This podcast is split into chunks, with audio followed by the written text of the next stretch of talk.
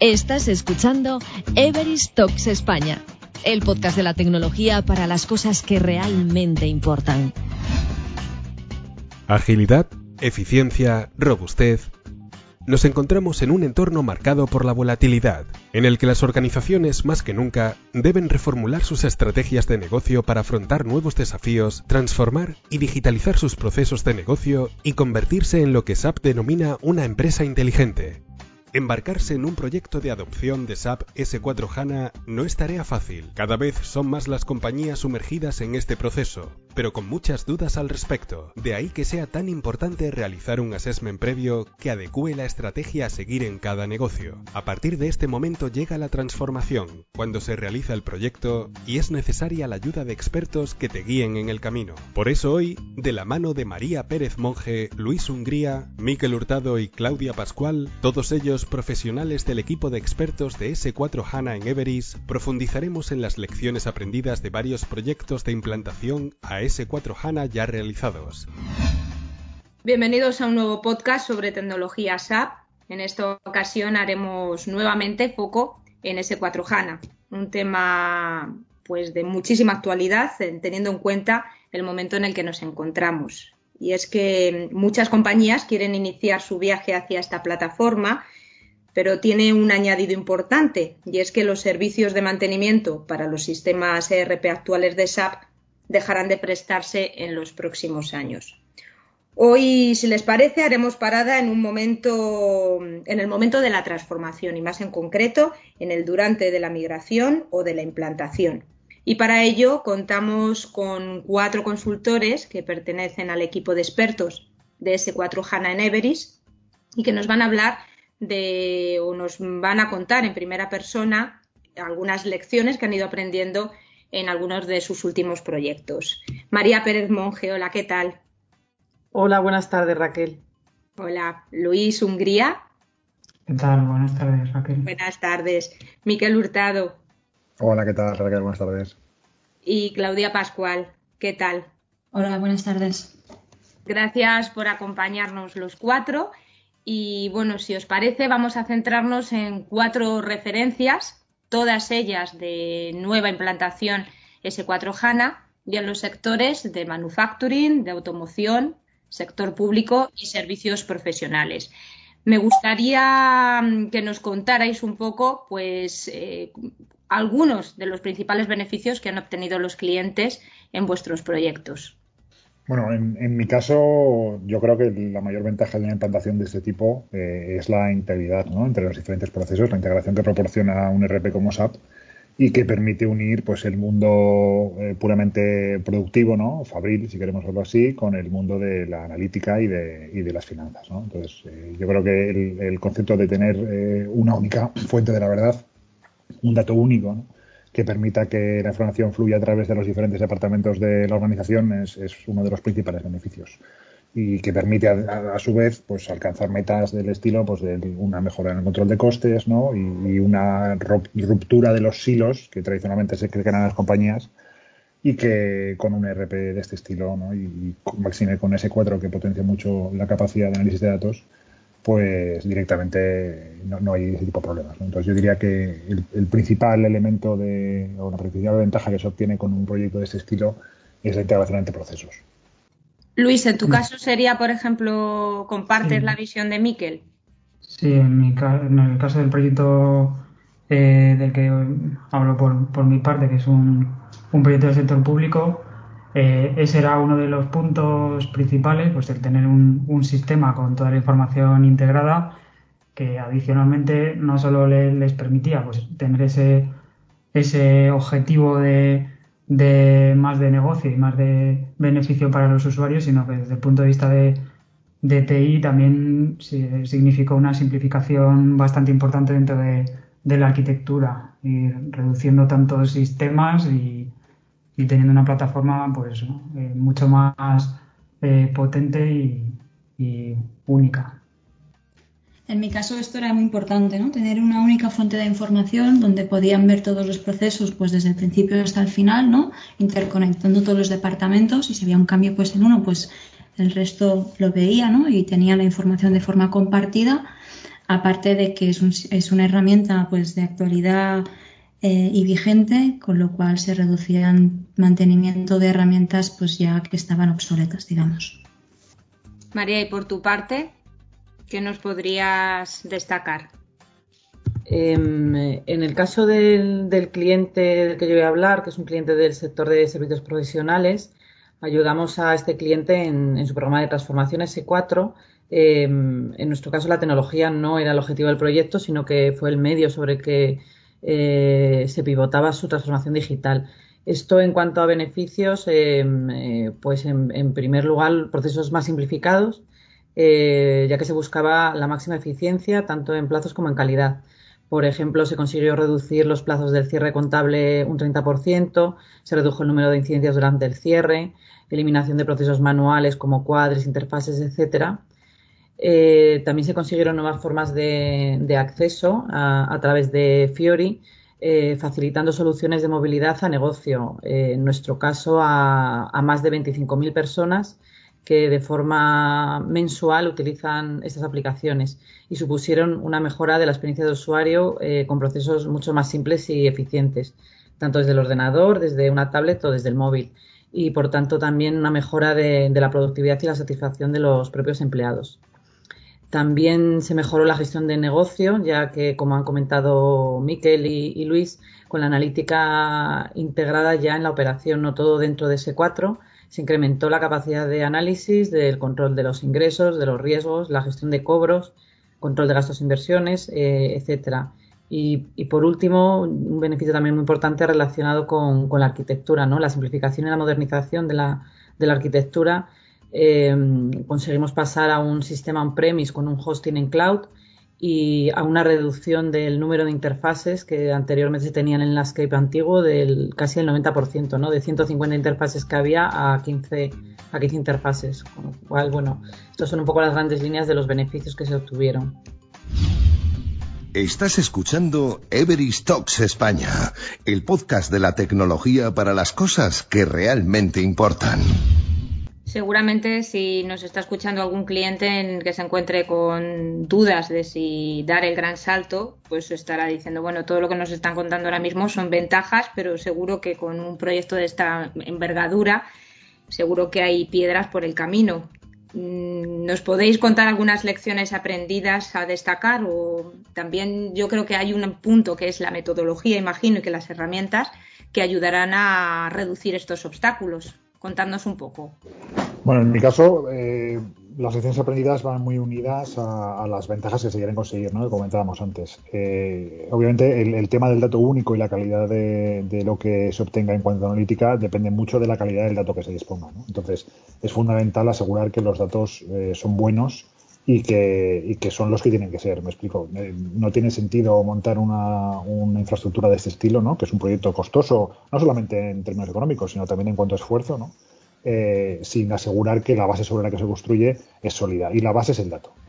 Entonces, yo como lección aprendida y como mensaje importante trasladaría la necesidad de hacer una limpieza de los datos eh, que se puede abordar incluso antes de lanzar un proyecto como este. Es decir, eh, tener una base de datos limpia y, sin, datos obsoletos y, contradicciones internas es algo positivo, sea cual sea el, el, RP o el sistema que lo explote. Con lo cual yo animaría a atacar este punto antes incluso de lanzar este proyecto, porque si no será un lastre durante el mismo y al final los resultados se verán muy perjudicados eh, por no haber tenido un, dato bueno ¿no? en, origen.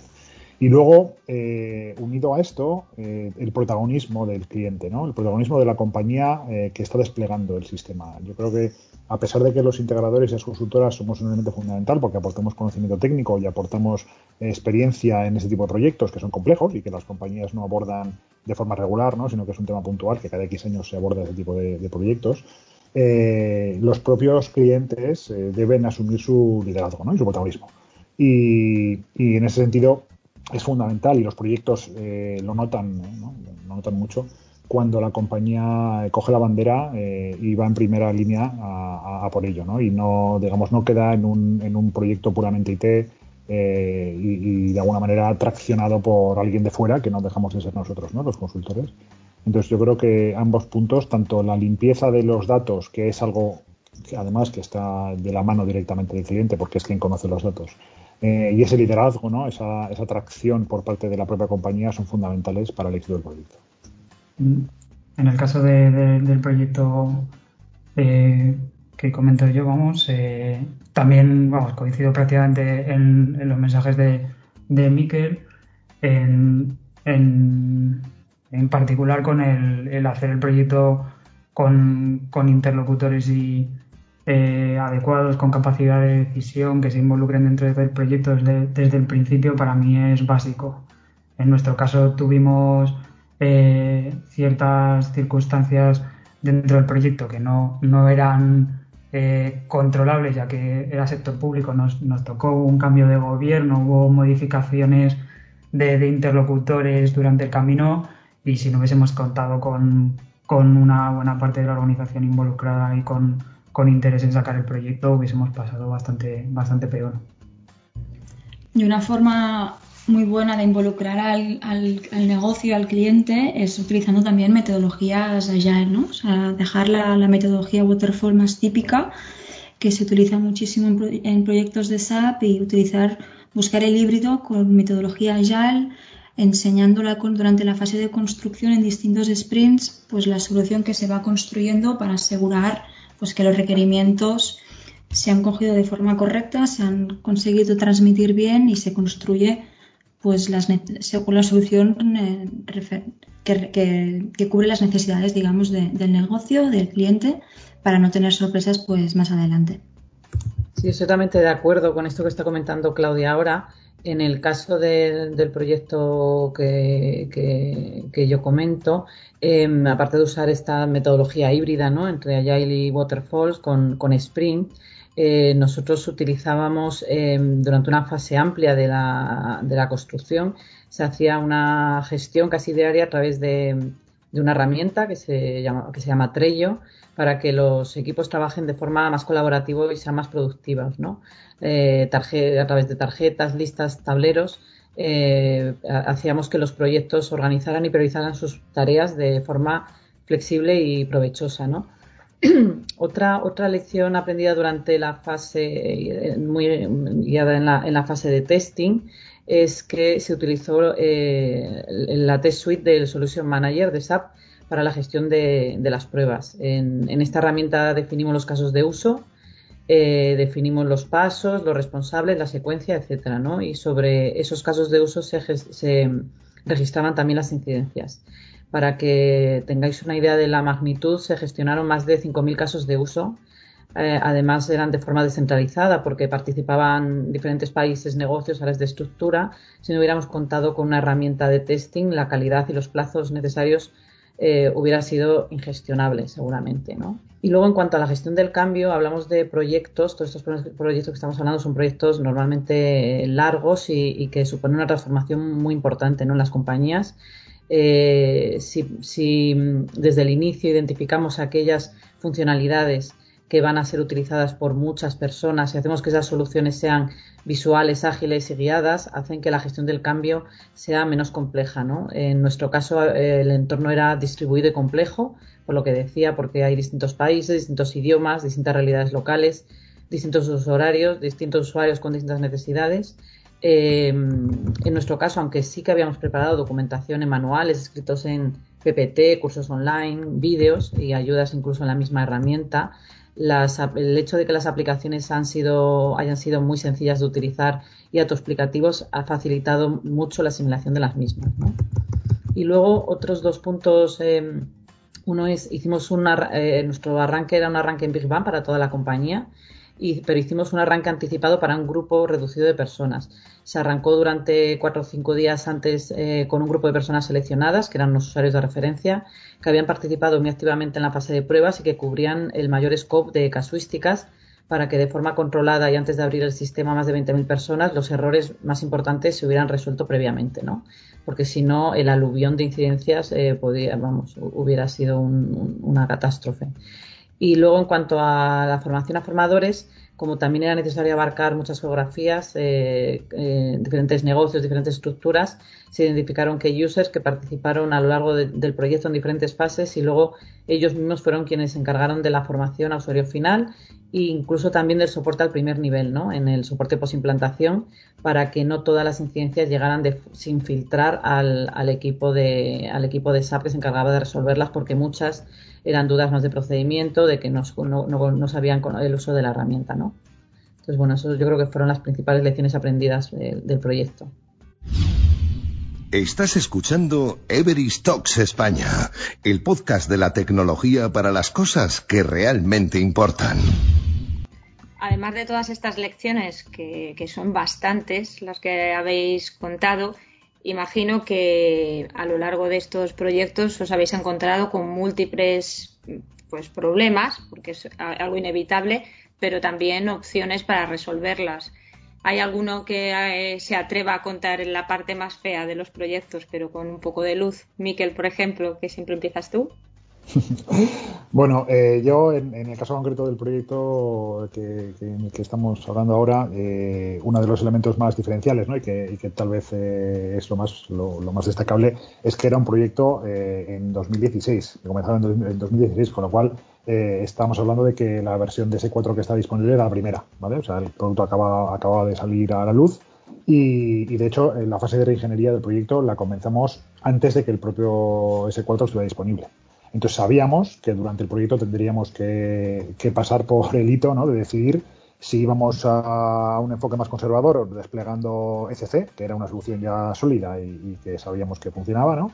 o si apostábamos por la nueva versión, íbamos a S4 y bueno, eh, intentábamos capturar los beneficios que ofrece, a pesar de que sabíamos pues, que habría cierta, ¿no? cierta inestabilidad.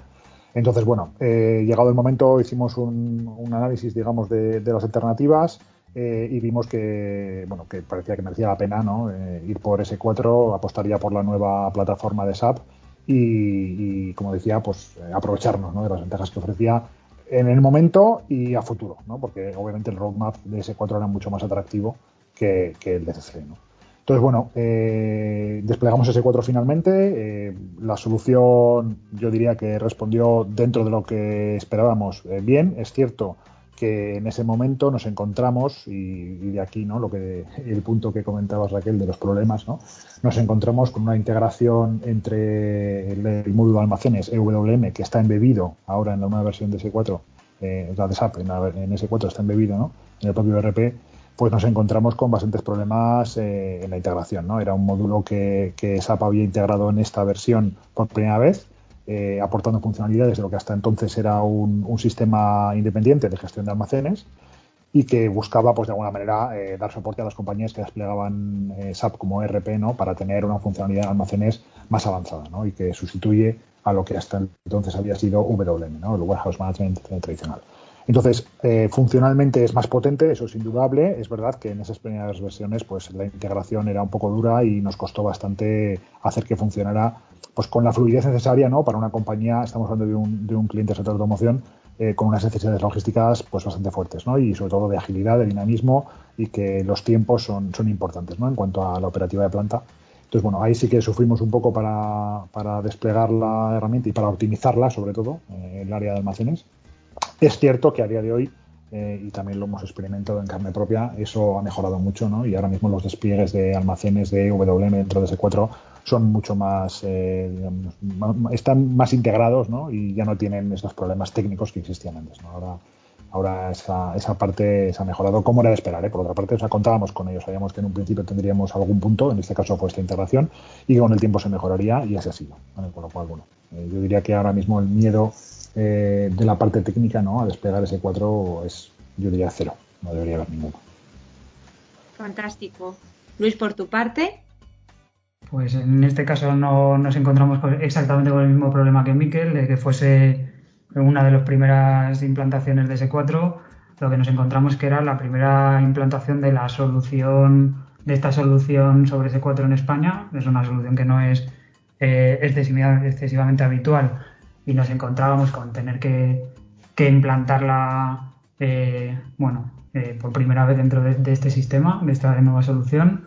Eh, lo que hicimos para esto es tener una definición lo, más estándar posible, lo más acotada desde el principio, tener muy, muy un equipo de expertos bastante sólido que, venían también de, proyectos que conocían esta tecnología anteriormente y, otra parte que conocían eh, S4 para poder eh, solventar cualquier tipo de problema que pudiésemos encontrar.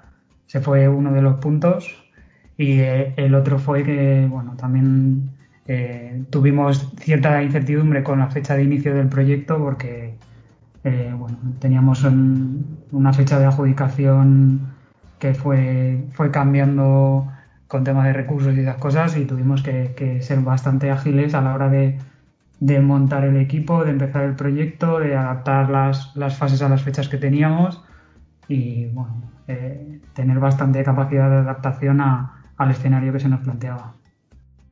Claudia, ¿tú coincides con Luis y Miquel o tienes otras perspectivas? Bueno, yo, mira, yo me hago referencia a la, primera respuesta que ha dado Miquel, ¿no? De puntos a tener en cuenta cuando abordas un proyecto de estos, que es el tema del dato. En nuestro caso, eh, sufrimos bastante con la migración de los datos porque no había una fuente única de datos. El cliente en este caso se encargaba de hacer el mapeo y, darle el dato que se tenía que integrar en, SAP. Y la verdad es que fue muy costoso eh, en tiempo y la, la calidad del dato pues no acaba de ser eh, el esperado, ¿no? Entonces, al final, que el dado sea bueno es, básico para que el sistema funcione de manera apropiada, ya sea tanto para la operativa como luego para el tema analítico. Entonces, luego aquí lo que hicimos, pues de cara a asegurarnos que una vez arrancado el sistema el dato fuese bueno, eh, se montó un monitor ¿no? de, carga de materiales y de elementos que eran claves pues con todo un tema de validaciones y había campos ya que se rellenaban de forma automática en función de ciertos criterios, pues para asegurarnos que el dato en el futuro fuese consistente y fuese correcto y en caso que no, pues que saltase una, alerta para revisarlo y asegurarnos que el dato que entraba eh, en SAP fuera, fuera el correcto con los valores definidos. Y por tu parte, María, Em, hilando con lo que decía Claudia, en nuestro caso, eh, el tema de los, de los datos también eh, es algo en lo que hay que poner foco y hay que pensarlo eh, casi desde, las fases de diseño del proyecto. En nuestro caso no se migraron históricos de forma general, pero sí hubo información histórica de proyectos que seguían abiertos a la fecha de arranque y que hubieran recibido algún movimiento en el último año y esto, mm, esto generó una complejidad en la carga de facturas que no tenía reflejo eh, contable muy importante. O sea, yo creo que es algo en lo que hay que poner foco con un equipo diferenciado desde las fases iniciales del, proyecto.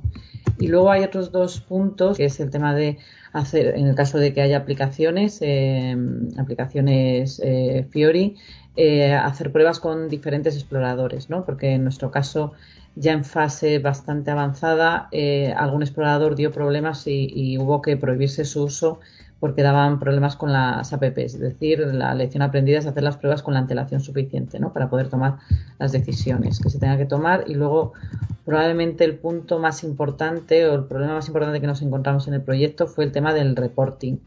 Em, hay que analizar desde el inicio las necesidades de reporting, si se trata de un reporting más operativo o analítico, que tiene que ser online, eh, etcétera, o un reporting más eh, estratégico, ¿no? Y en función de esas necesidades seleccionar las herramientas a utilizar. Eh, inicialmente en el proyecto se planteó que todo el, todo el reporting saliera desde S4, por lo que se desarrollaron CDS muy complejas.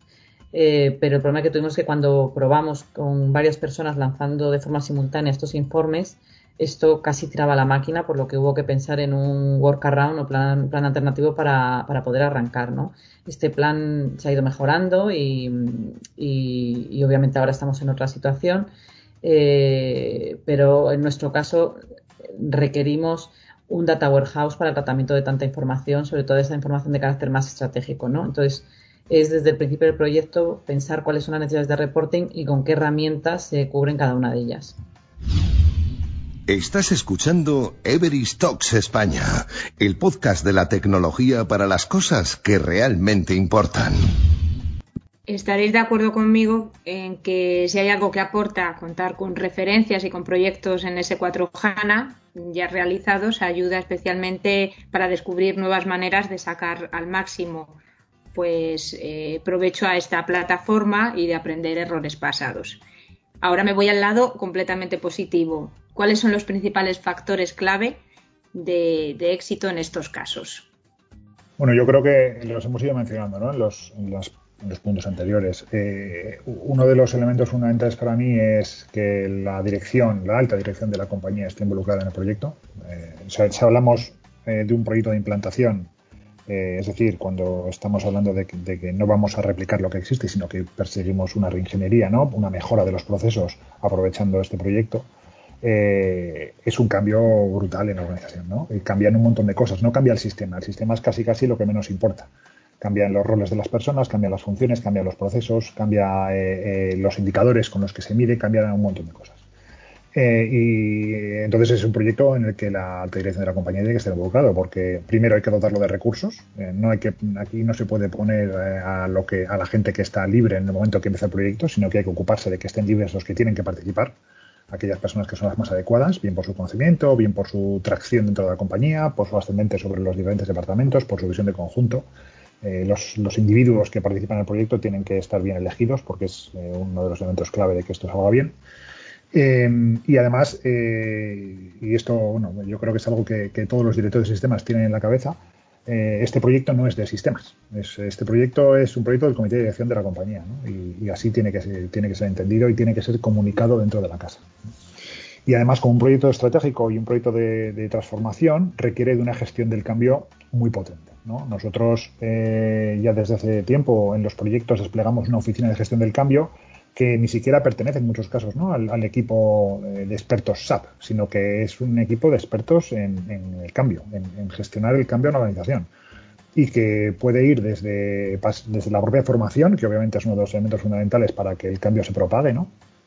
hasta hacer los cambios en planta. Eh, nosotros en, algún proyecto, eh, este proyecto que estábamos comentando antes es uno de los casos, tratamos de desacoplar en los cambios en proceso de los cambios en sistema, porque parte del proyecto de la reingeniería eh, es cambiar el proceso como tal y no necesariamente es, hace falta cambiar el sistema para que el proceso cambie. Entonces, en la medida en la que podamos adelantar esos cambios en procesos y hacer que la compañía empiece a funcionar como quiere funcionar en el futuro y lo podamos hacer antes de que el sistema eh, genere otra disrupción, ¿no? Pues podremos eh, mitigar de alguna manera el impacto que estos cambios tienen. Entonces, eh, yo recomendaría desplegar una gestión del cambio potente, eh, ir haciendo que las cosas ocurran en la compañía y que los cambios se produzcan a nivel organizativo y a nivel de procesos antes incluso de que los sistemas cambien, para que cuando el sistema nuevo llegue, la gente ya esté habituada a esta nueva forma de trabajar. Y entonces, con una gestión del cambio potente y un, un sponsorship también potente desde la dirección de la compañía, pues generalmente la parte técnica del proyecto eh, tiene su complejidad, obviamente, pero para eso sí que estamos, ¿no? Para eso sí que están los, consultores. Ahí sí que eh, las espaldas anchas de la, de la empresa que está haciendo la integración son importantes, el conocimiento técnico de la herramienta S4 y de los procesos, por supuesto, son importantes, y la pata de que más toca al cliente, comentábamos antes, de su liderazgo, ¿no? Está en eso, en garantizar pues que la organización está alineada y que el, cambio ocurre. ¿no? Y eso, eso es fundamental. que, más allá de la parte técnica, la gestión del cambio y el liderazgo son los elementos clave para que esto salga bien. Estoy de acuerdo con lo que comentaba Miquel y por no, incidir demasiado más eh, demasiado en esto, eh, yo veo súper claro y clave la involucración de, las personas adecuadas, tanto por el cliente como por el integrador, en, ambos casos creo que eso es súper importante. Pero creo que hay otra cosa que es básica y que es un cambio de mentalidad que, debemos tener con ese 4 y es intentar eh, una adherencia lo mayor posible al estándar y a las mejores prácticas y llevarlo a cabo de verdad en los proyectos. Creo que es, es el enfoque que tiene SAP en, en sus soluciones desde que 4, el intentar que, las soluciones sean lo más sencillo de mantener, con la mejor definición posible, intentar poner desarrollo solo donde realmente tengo una diferencia con mi competencia y aporta valor y el resto adaptarme a las soluciones eh, que el estándar de mercado me, me plantea y, creo que lo llevamos diciendo durante todas nuestras carreras en todos los proyectos. Empezamos con una visión de eh, intentar ir al estándar lo máximo posible. Yo creo que con S4 es una, es una piedra clave para que el, el proyecto a largo plazo, no solo lo que es la implantación, sea realmente eh, efectivo y, exitoso. Yo, desde el proyecto en, el, en, los que he estado, me quedo con el punto que comentaba Miquel de la involucración de las personas adecuadas dentro de la organización.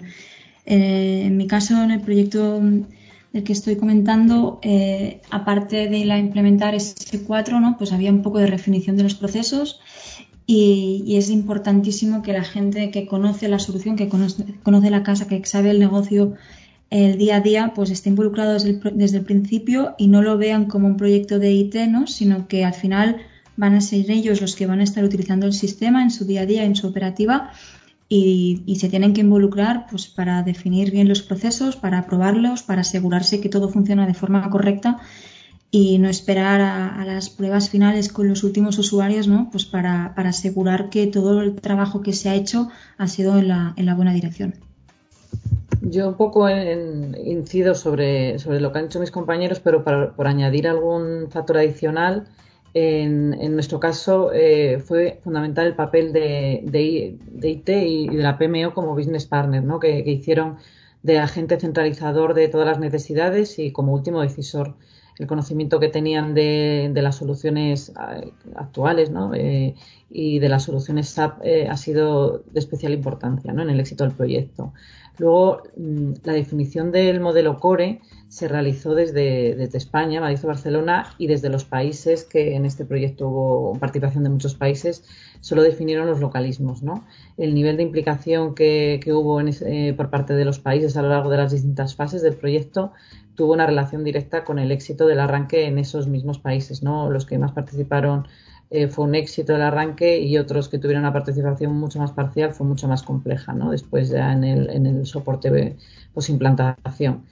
Luego, en cuanto a los usuarios de referencia, em, como decía, se seleccionó un grupo de personas a, que a, las, que, a las que instruimos antes de comenzar la, fase de, de pruebas pero estas personas además también eh, de hacer las pruebas fueron los formadores a usuarios finales y también fueron el, primer y el segundo nivel de soporte, ¿no? Además también fue fundamental eh, tener este equipo de personas bien dimensionado, ¿no? Era un, equipo mixto y disponíamos de una herramienta de ticketing adecuada, ¿no? Para facilitar todas las tareas de soporte, ya que los primeros meses el volumen de, de incidencias y peticiones era, es alto, ¿no? Luego, también eh, este equipo de soporte que, mixto del cliente y nuestro, una vez arrancamos, se desdobló en dos. Una parte se quedó en Madrid y otra parte se fue a Perú para dar soporte in situ y para cubrir eh, con los dos equipos un mayor horario. ¿no? En Perú, además, se encontraba el BPO, que realizaba un número importante de funcionalidades y, por tanto hasta Perú se desplazaron también las personas de cada oficina, que cada oficina identificó como soporte de primer nivel, ¿no? De forma que pudimos canalizar de la mejor forma incidencias críticas. Y luego un, punto adicional que es el servicio, el, soporte que por parte del fabricante nos prestaron. ¿no? Tanto eh, con SAP contratamos un servicio Premium Engagement, se llamaba en aquel momento, eh, esta implantación fue una implantación en la versión 16.10 y fue una de las primeras implantaciones que se hicieron. Por lo tanto, se contrató durante todo el proyecto a SAP este, eh, un servicio, el, servicio Premium Engagement, para que nos dieran un soporte especial a los, a los problemas que pudiéramos encontrarnos. Y por parte de Microsoft, exactamente igual. También tuvimos un soporte especial a nuestro departamento de IT eh, que se encargaba de, disponibilizar la arquitectura definida en Amazon. ¿no? Yo creo que aparte de los puntos que han dicho mis compañeros, estos, estos, estos otros fueron factores fundamentales para el éxito del proyecto.